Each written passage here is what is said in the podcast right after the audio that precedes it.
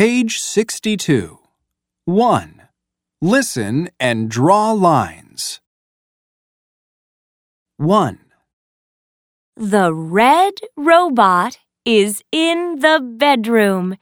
It's under the bed.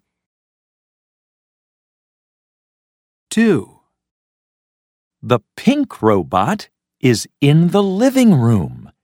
It's on the couch. 3, The yellow robot is in the kitchen. It's on the table.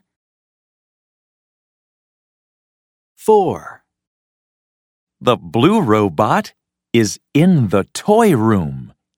It's under the chair.